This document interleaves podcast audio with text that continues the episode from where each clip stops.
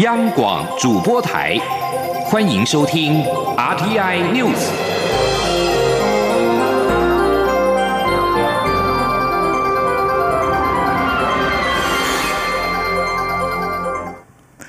各位好，我是张旭华，欢迎收听这节央广主播台提供给您的 RTI News。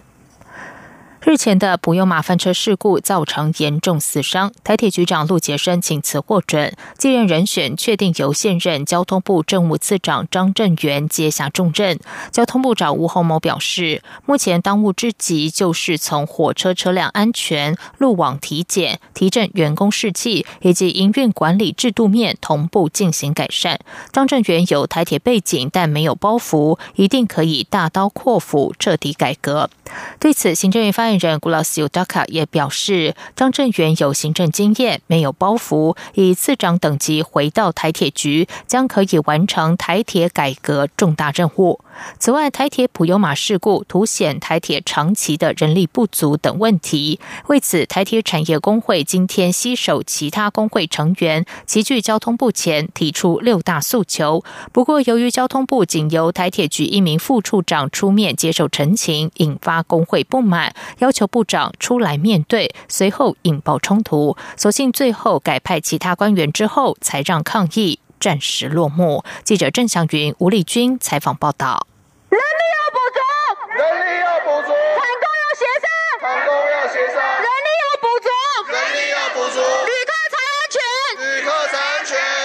台铁普悠玛列车二十一号翻覆，造成十八死两百一十伤的重大事故，也凸显台铁长期人力不足等问题。为此，台铁产业工会二十九号携手航空、捷运及货运仓储等交通运输工会，齐聚交通部前，呼吁交通部补足人力，以免悲剧再度重演。台铁产工并提出进入台铁体检小组，参与运安会等。六大诉求，理事长王杰说：第一个，台铁局不应未调查就就责基层，铁路局应该公开道歉。第二点，台铁局应让产工参与工作 SOP 的制定。第三点，行政院应增加特考人力，而不应该只用三年两千八百人这种谎话来欺骗员工，因为这明显是不足的。第四点，台铁产工要求参与台铁体检小组。第五点，交通部应要求台铁局与产工协商。最后一点，台铁产工要求参与运输安全委员会。不过，由于随后交通部仅指派一名台铁局副处长出面接受陈情，引发工会强烈不满，不断高喊“部长出来面对。部长出来面对。部长出来面对。好，如果今天这个彭处长无法回应我们，没有办法答应我们任何的诉求。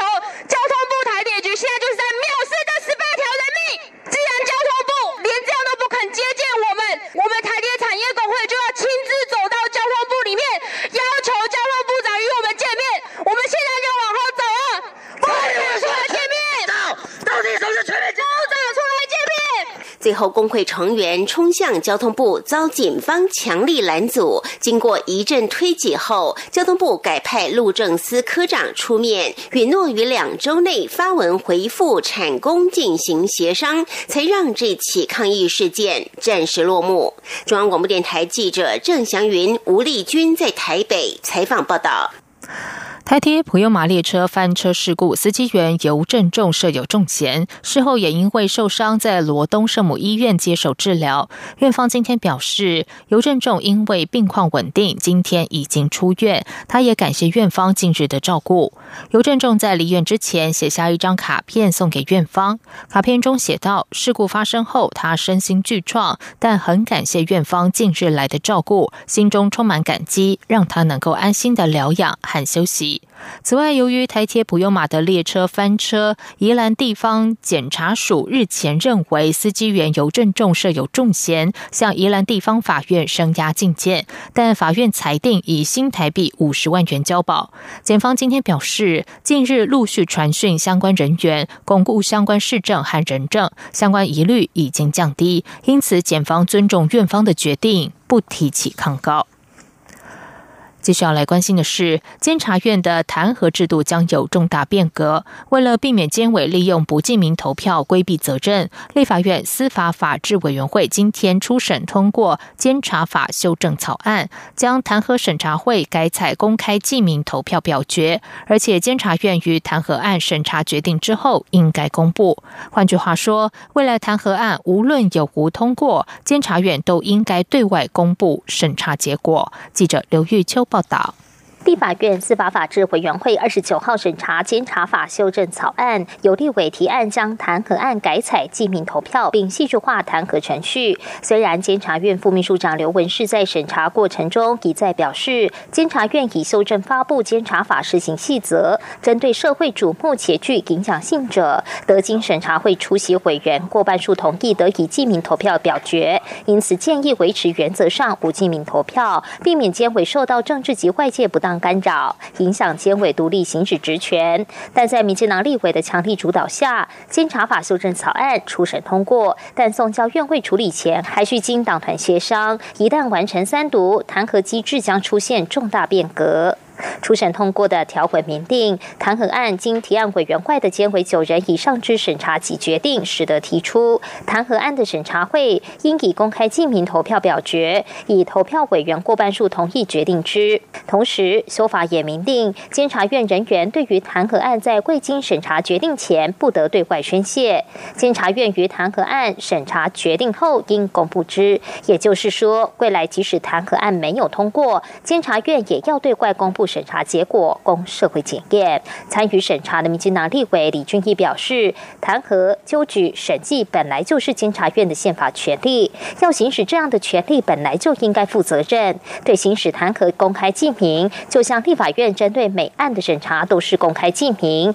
弹劾案的审查结果也同样应公告社会周知。好，那过去最明显的例子就是包括黄思明案，包括张通荣案，这个法律上都判有罪了。好。黄世明是违反通保法嘛？那张同是违反那个那个社会秩序嘛？好，那基本上都判违法了，那你还监察院的弹劾都不会通过，那不会通过你又不公开，好，那所以这个部分我们这次借由监察法的修正，我们希望他未来这一弹劾的部分都应该公开为止。另外，初审条文也明定，行政院或有关部会接到纠正案后，应即适当改善处置，并以书面答复监察院，如遇两个月仍会将改善与处置。置之事实答复监察院时，监察院得以书面质问。中广电台记者刘秋采访报道。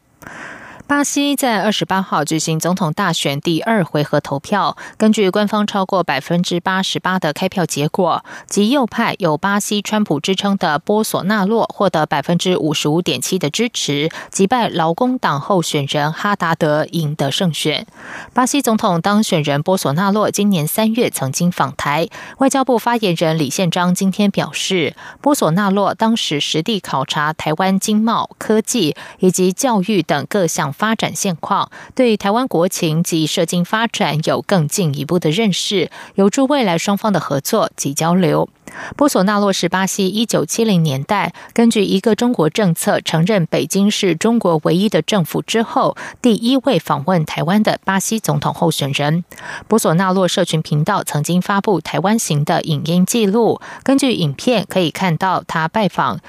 经济部、教育部、台北市南湖国小、台科大等单位，并和在台湾的巴西人会面，也接受外交部次长刘德利的款宴。不具名的涉外官员表示，波索纳洛访台当然是正面的方向，双方好感存在，关系会慢慢改善。但是未来如何让关系加温，必须要仔细观察。日本首相安倍晋三上周访问中国，并且和中国国家主席习近平会面。针对安倍晋三访问中国后的台日关系，辅仁大学日文系教授何思胜今天受访表示，日本正在寻求对接印太战略与“一带一路”的可能性，台湾或许可以拿来参考。中山大学中国与亚太区域研究所教授郭玉仁则认为，中日峰会之后，两国开始建构沟通渠道，未来的商谈将会触及政治共识，其中一定会牵扯台湾。台湾对此务必要非常小心。记者王兆坤报道。日本首相安倍访问中国，区域情势出现新动态。辅仁大学日文系教授何思胜在国策研究院举办的中日峰会与亚太变局座谈会表示，从过去经验来看，中日关系不一定会影响到台日关系，因为台日中的三边关系牵涉到两岸，所以两岸关系应抓住中日关系和解的机遇。何思胜认为，跟美国走在一起，不见得要跟大陆对立。日本就正在摸索一种与中国交往的新方式，台湾或许可以借鉴参考。他说：“我想这样的一种交往的方式，对两岸，那这也许啊，这个我们可以啊，这个呃，参考日本的一个模式哈。那换言之，就是日本在寻求一种印太战略跟“一带一路”能够对接的一种这个可能性。虽然这样的一种摸索是困难的，那不过这个，我想这也是东亚能够避免冲突的唯一的方法。”中山大学中国与亚太区域研究所教授郭玉仁分析，习近平与安倍上台之后，中国与日本处于背对背的状态。接着，安倍慢慢转身面向中国，但中国仍背对日本，直到这一次峰会才正式面对面。但郭玉仁指出，中日关系的正常化并未带来正向发展，因为两国都在玩两手策略。当双方领导人会面的同时，中国海警在持续绕行钓鱼台，日本自卫队舰艇也在南海巡弋。即使中日峰会没有具体进展，但郭玉仁提醒，在中日已经面对面的状态下，台湾有必要提高警觉。他说：“我们要很小心，这两个国家现在是面对面。那面对面的意思是说，他们会有 mechanism，会有 channels to talk to each other。”就是这两个国家已经开始构筑呃足够的沟通渠道呃跟机制，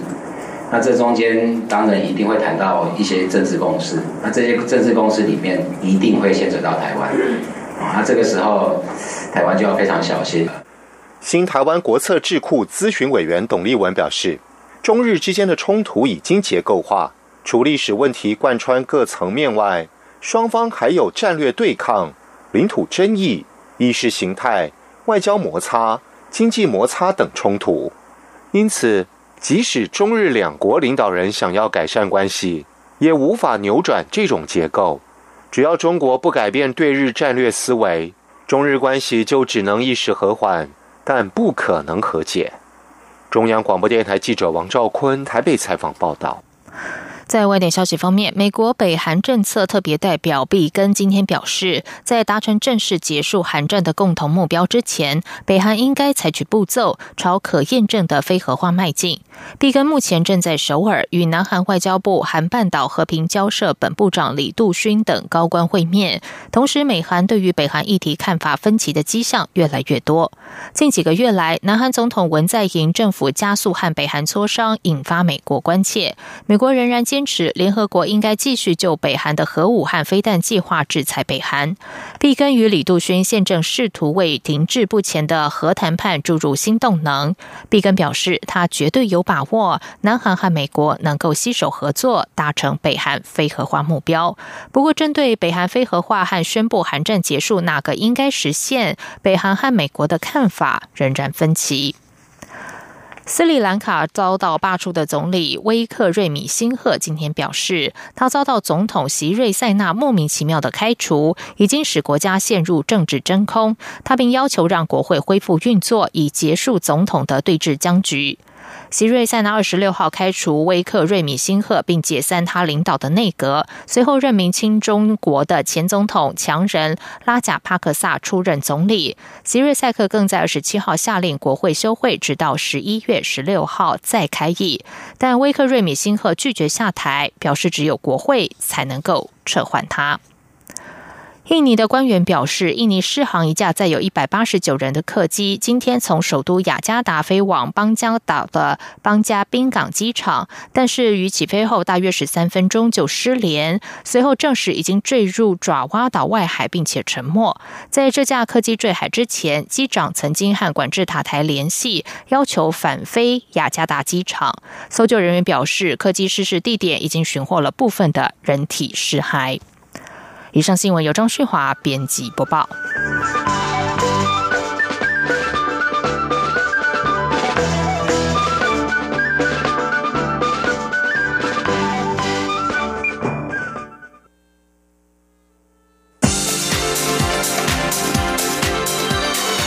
这里是中央广播电台台湾之音。欢迎继续收听新闻。时间是十九点十五分，欢迎继续收听新闻。公费流感疫苗接连出包，继台北市上周发现一剂赛诺菲药厂出产的成人暨流行感冒疫苗出现明显的变色之后，高雄二十七号晚间也发现一剂国光公司生产的幼儿剂型流感疫苗出现了白色悬浮物。为此，疾病管制署昨天晚上接获通报之后，已经紧急的停止拨付该批号的疫苗，并且于今天决定在原因厘清之前暂不开放该。批疫苗接种。记者吴丽君报道。流感季节到了，但是公费流感疫苗却发生史上首度接连出包的窘况。除了台北市卫生局二十四号发现一剂赛诺菲药厂出厂的巴斯德流感疫苗出现明显变色，目前已将该支疫苗送回法国总公司进行检验外，高雄大寮区一家诊所二七号晚间也发现一剂国光公司生产的安定福裂解型流感疫苗出现白色。悬浮物，机关署副署长庄仁祥二十九号表示，该问题疫苗为批号 FKA 一一八零二的零点二五 CC 幼儿剂型流感疫苗，经层层通报后，机关署已于二十八号晚间紧急停止拨付该批号疫苗，并于二十九号开会决定，在原因厘清前暂不开放接种该批疫苗。庄仁祥说：“我们大概是昨天晚上。”八点左右接到通报，所以我们在昨天九点的时候就通知其他温局啦，就说同批号的这个就暂时请其他温局也一样，就是暂时不拨付。那拨付了之后，也请他们先停止施打。那今天又请他们说，哎，这批这个同批号的疫苗就收存到呃卫生局所来集中保管。庄仁祥指出，国光出问题的该批号流感疫苗总计验收了八万两千剂，并于十月五号送。送出四万八千剂到台中、台南、高雄、嘉义市、屏东、花莲、台东、澎湖及金门等九个地方卫生局，并已施打了两万五千剂，另有两万三千剂尚未配送。至于发现问题的高雄，则配了一万三千剂，并施打了八千九百剂，还有四千剂暂时封存。由于今年截至目前为止，疾管署只采购了两家公费流感疫苗。苗却接连出现问题，所幸国光还有另一批号的五千多剂可以先行供应，赛诺菲也有其他剂号可用，因此机关署还是呼吁民众相信公卫体系，安心施打。中央广播电台记者吴丽君在台北采访报道。为了提振国内的旅游市场，交通部观光局今天宣布投入新台币九千五百万，提出前进花宜东高频暖冬游奖励方案。十一月、十二月期间，民众赴这些地区旅游可以获得交通和住宿的补助，六十岁以上的民众还可以享有加码优惠。观光局估计将可以创造新台币三点二亿的产值。记者江昭伦报道。根据观光局公布的前进花移东高平暖冬游奖励方案，自由行民众只要在十一月、十二月期间，除了周六之外，到花莲、台东、高雄、屏东地区旅游，每房住宿费最高补助一千元；六十岁以上的乐龄族则加码每房最高一千五百元，另外补助交通费每房最高一千元。团体旅游两天一夜以上且放假日未超过一天，奖励旅行社以每位国人旅客每天最高五百元。乐龄族每天最高一千元计算，每团补助上限为三万元，每家旅行社以补助十团为限。由于普悠马翻车事故冲击宜兰旅游市场，观光局这次奖励方案也将宜兰纳入其中，但排除宜兰头城镇、礁溪乡与宜兰市三个地区。交通部长吴鸿谋表示，国内旅游市场却有下滑，国内外游客也偏好中北部旅游，希望借由这次方案鼓励游客到东南部旅游。整个方案估计可创造三点二亿产值。吴鸿谋说。那这一次的这个观光旅游专案，我们预期的，我们可以让自由行跟团客啊，在两个月内啊，会到刚刚这个地区哈，可以达到八万人次。另外，也可以创造三点二亿的啊这个旅游的一些价值啊，所以大概是我们投入的啊三倍产出。吴洪谋表示，观光局提出优惠方案，主要是刺激旅游市场，他们会评估投入和产出效果，划得来就做，永远是市场供需的问题。中央广播电台记者周昭伦台北采访报道。距离选举还剩下不到一个月，在新北市的选情方面，深澳电厂的议题告一段落之后，蓝绿新北市长候选人都回归到政策面。民进党新北市长候选人苏贞昌公布亲子体验博物馆愿景，国民党的侯友谊则是大力的推销新北市名产万里蟹，两个人透过政见诉求争取选民认同。记者王威婷报道。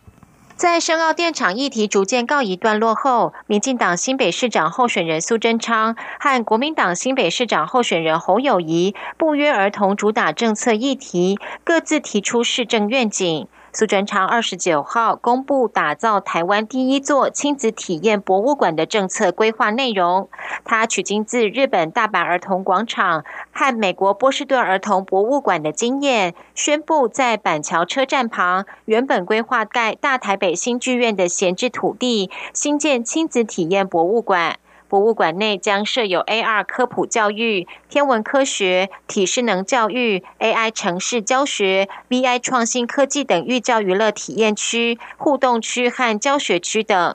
针对蓝营质疑，苏贞昌想要盖亲子体验博物馆的土地属于文化部管辖，地方政府可能无权使用。苏贞昌表示，如果他当新北市长，一定会说服中央支持这项政策。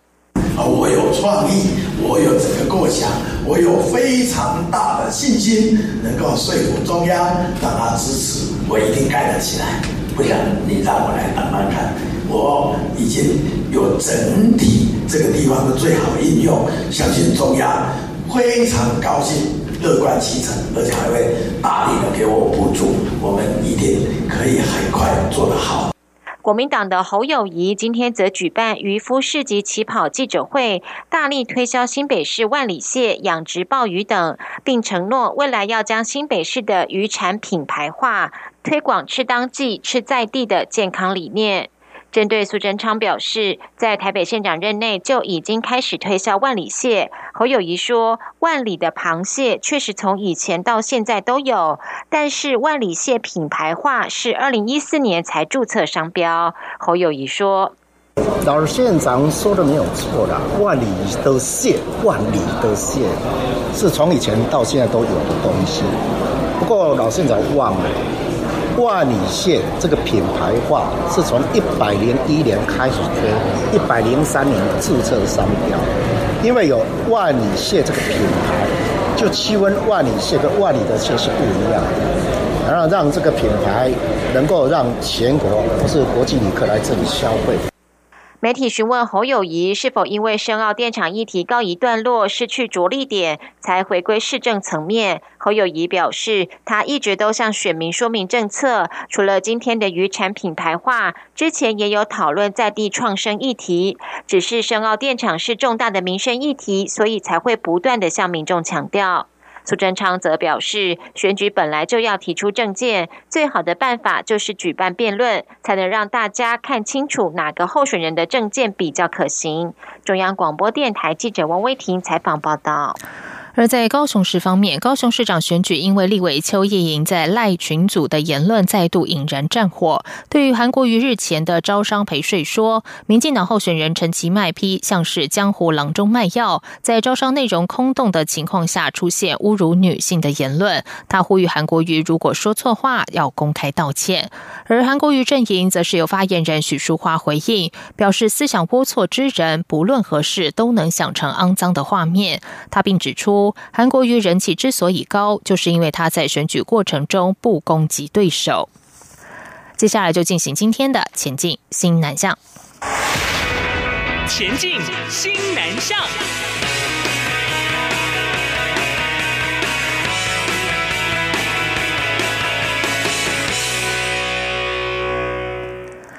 新南向投资热潮兴起，尤其在美中贸易战之下，印度也成为台商布局考量之一。市政开发现于号称印度西谷的班加罗尔开发国际科技园区，首期计划占地约二十八公顷，预计二零二零年将基础设施建制完毕，对外招商。厂区也正向当地政府争取设厂优惠。记者谢嘉欣报道。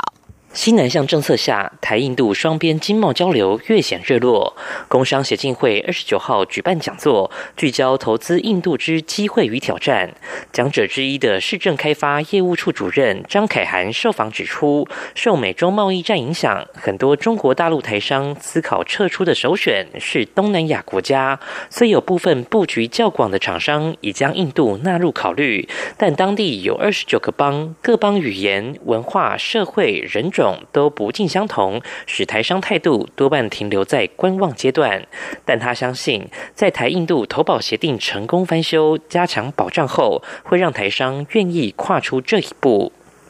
张凯涵并提到，市政开发预计在印度开发三座科技园区，位于班加罗尔的国际科技园区总面积六十四公顷，首期计划二十八公顷，预计明年第一季动工，二零二零年对外招租。目前已有多家厂商洽询，至少可吸引十五到二十家厂商进驻。他说：“班加罗尔这个地方是比较多高科技人才的，所以我们会希望一些像那种。” IC 设计 design 的啦，啊，或者是说有那种电子制造的，要把他们的 data center，啊，或是 back office，或是总部设在这边，都非常的适合。张凯涵表示，班加罗尔国际科技园区现正向当地政府争取相关优惠，包括印花税、电力税等，增加厂商进驻诱因。且将来厂商进驻也可依照自身产业类别、投资规模、可提供多少就业机会等条件，向当地政府额外争取优惠。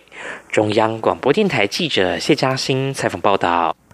印度中央政府中等教育委员会已经将华语列入中等学校外语课程，预料将会有越来越多的印度学子会选修华语。为了扩大选送台湾华语教师到印度学校，教育部订定了华语教师赴印度学校任教推广实施计划。参与计划的华语教师将可以持续获得教育部每个月一千五百美元的生活补助，不受现有最多只能补助四年的规定。教育部期盼在三年内能够有一百名的华语教师在当地学校任教。记者陈国维报道。教育部订定华语教师赴印度学校任教推广实施计划，鼓励已和印度建立姐妹校的台湾大专校院掌握印度学校对我国华语文师资的需求，进而开发华语教师任教机会。教育部国际及两岸教育司科长林小莹表示，教育部近年已经选送十六名华语教师到印度学校教书，期望透过这项计划，让明年的选送人数能累计到三四十人，三年后达。达到一百人。其实印度它算是世界第三大经济体国家，那它的人口其实也有十三亿多。其实我们也是希望说，印度这个优秀的学生哈，能够多多来台湾学习华语也好，或者是就读这个我们的大专校院也好，那多一点这方面的交流。依据教育部补助选送华语教学人员赴国外学校任教要点的规定，有关生活费原本最多补助四年，但往后参与这项计划的华语教师将是在印度教多久就能获得补助多久，每个月都有一千五百美元的生活费，相当于新台币四万五千元，还有机票费及教材教具费的补助。之后如果到其他国家学校任教，还能再获得至多四年的补助。你的任教年资也不。会列计说总 total